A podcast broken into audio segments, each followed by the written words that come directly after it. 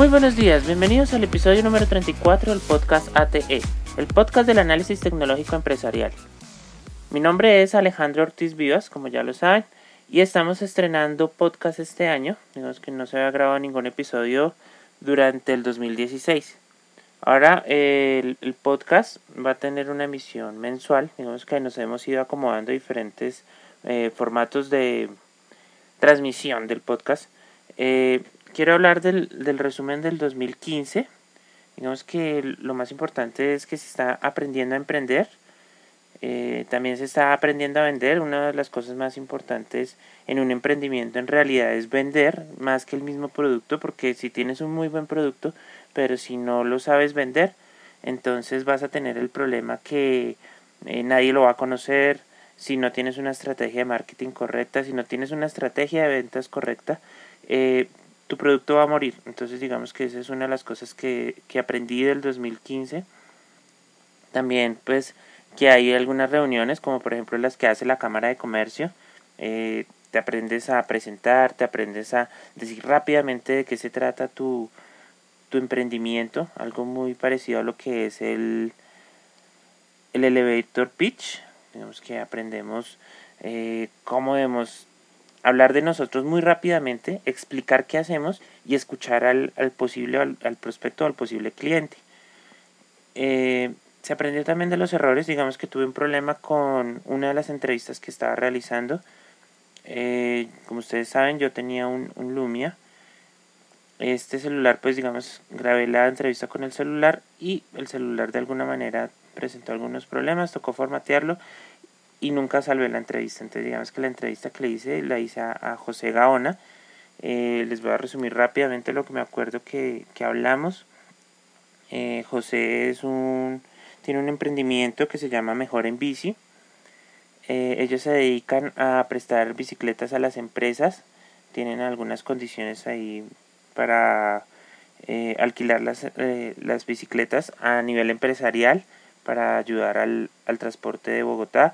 Él me comentaba que tuvo problemas con algunos socios que emprendieron, tienen algunos socios capitalistas, pero al final de cuentas quedaba solo él. Digamos que él siguió con la idea, la mejoró, la innovó y pues salió adelante. Entonces yo les voy a pasar el, el contacto de, de José. En algún momento le volveré a hacer la entrevista, digamos que estas cosas son muy raras que pasen, pero pasaron. Entonces, eh, esto es mejorenbici.com. Eh, ellos, digamos que yo le preguntaba que si no había tenido problemas. Acá en Bogotá siempre se presentan problemas con los robos de las bicicletas. Entonces, él me decía que no, que eh, se presentaban de 100 ciclas que tenían en algún momento tres robos durante todo el tiempo que habían andado. Ya llevan como 10 años, entonces eh, digamos que ese no era el problema que se presentaba. Incluso me comentaba que eh, uno de los socios con los que emprendieron trató de robar la idea, armó la competencia, entonces son cosas que se presentan para nosotros como emprendedores eh, que tienes que mirar cómo lidiar con ellos. Desde el punto de vista de tecnología, pues ellos tienen su, su página web, pero eh, digamos que no es una estrategia online, sino que simplemente ellos se van presentando a las empresas y van haciendo contactos de negocios. Entonces, bueno. Eh, otra cosa que se aprendió el 2015 a través de las personas con las que iba hablando y, y mi propia experiencia es que uno nunca debe rendirse. Por ejemplo, este podcast, este podcast eh, se emite desde Colombia. Eh, aquí en Colombia no es tan, tan común el tema del podcast porque digamos que una de las cosas que promueve el podcast es el, el iPhone y aquí es más fuerte el, el Android. Entonces, eh, simplemente mientras se va dando a conocer, al principio pues evidentemente no lo escuchaba casi nadie. Conocidos, digamos que yo tengo la estrategia de eh, por redes sociales, por Facebook, por LinkedIn, por Google Plus, eh, por Twitter. Twitter yo no casi no lo manejaba, lo estoy aprendiendo a manejar. Eh, Facebook es un gran canal, digamos que la gente anda muy pendiente de lo que uno anda haciendo. Eh, pero una de las cosas más impresionantes fue que por medio de Google Plus eh, empecé a, a, darme a conocer un poco en, México sobre todo y por LinkedIn a nivel empresarial también muchas personas andan pendientes. Entonces, eh, a, medida que iba pasando el tiempo, pues el podcast se ha ido dando a conocer poco a poco. Entonces, la expectativa está en que en este 2016 va a crecer mucho más. Sin embargo, el, grabar un podcast es algo engorroso. Eso es como en la televisión que dicen, no, cinco minutos de televisión son como dos horas de grabación.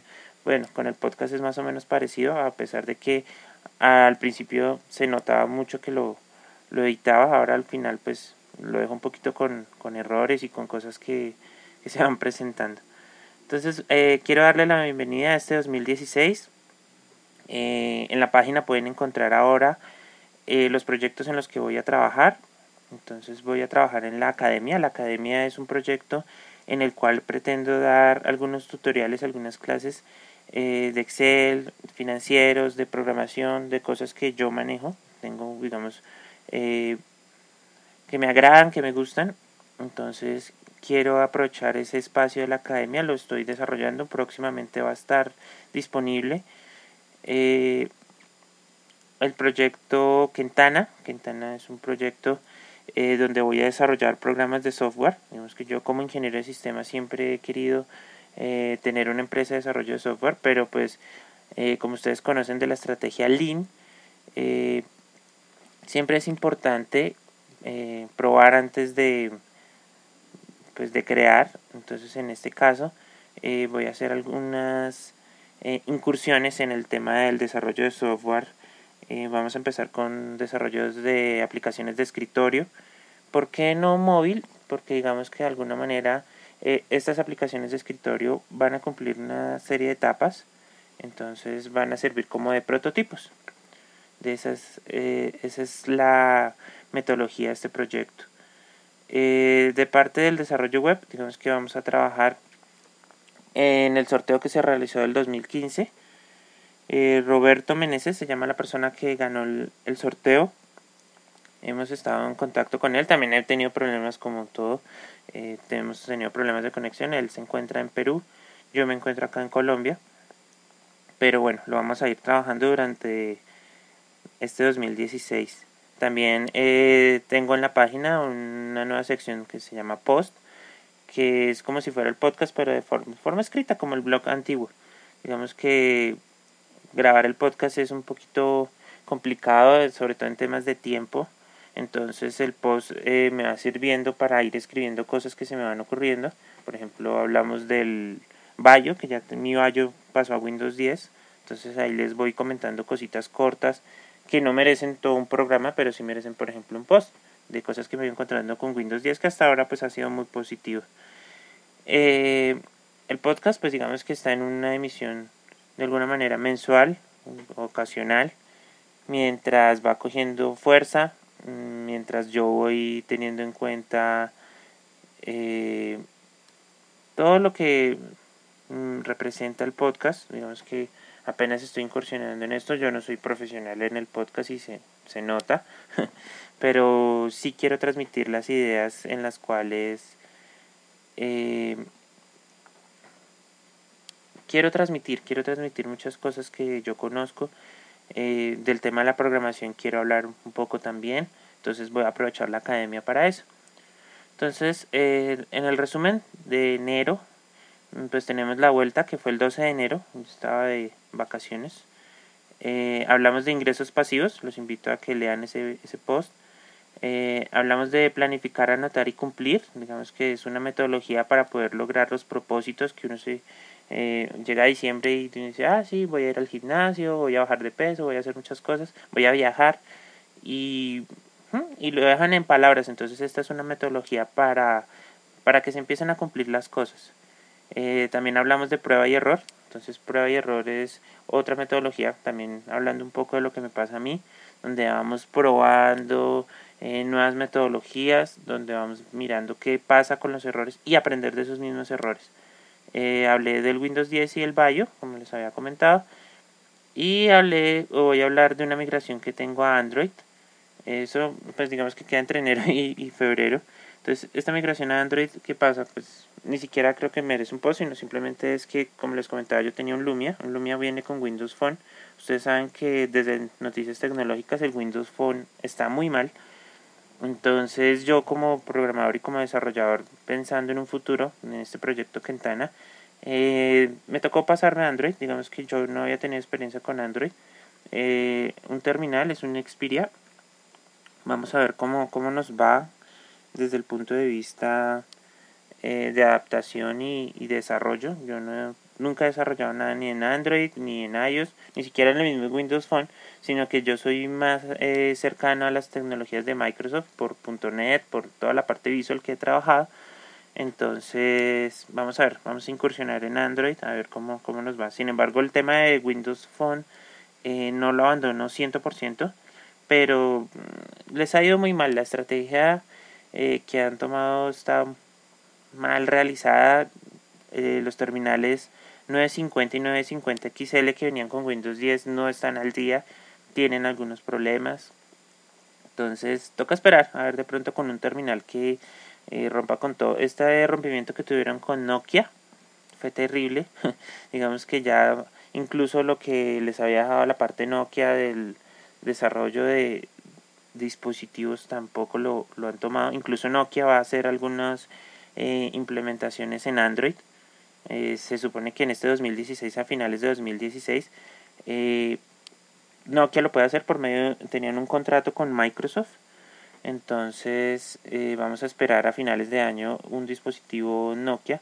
Parece que ellos mismos no lo están realizando, lo están tercerizando. también quisiera hablar de la parte de la tercerización, cómo uno podía plantearse un emprendimiento desde tomar servicios de tercerización. Entonces yo puedo hacer un eh, outsourcing de desarrollo de software. Entonces me busco una empresa que desarrolle un programa en específico que tuviera una tecnología que yo conociera y yo hago un proyecto, eso sería una tercerización. Sería una forma de emprender también, es una idea para emprender de las que habíamos hablado antes. Entonces, pues nada, les deseo un feliz mes, ahora no es un feliz día, sino un feliz mes. Eh, los invito a que se suscriban al blog, ahí en la página inicial hay un en la parte de abajo a la derecha eh, puedes encontrar cómo suscribirte. También cuando leas cualquier blog o me hecho cualquier post o en este mismo podcast puedes encontrar ahí cómo contactarme y cómo suscribirte al blog. Eh, puedes recibir semanalmente las actualizaciones de cada uno de los proyectos que estoy manejando, de los posts, de, las cosas que manejo en ortizvidas.com. Y cualquier cosa que puedes, eh, quieras comentarme, que puedas eh, pensar que yo te puedo ayudar, eh, puedes contactarme en ortizvidas.com slash contacto. Gracias y hasta entonces.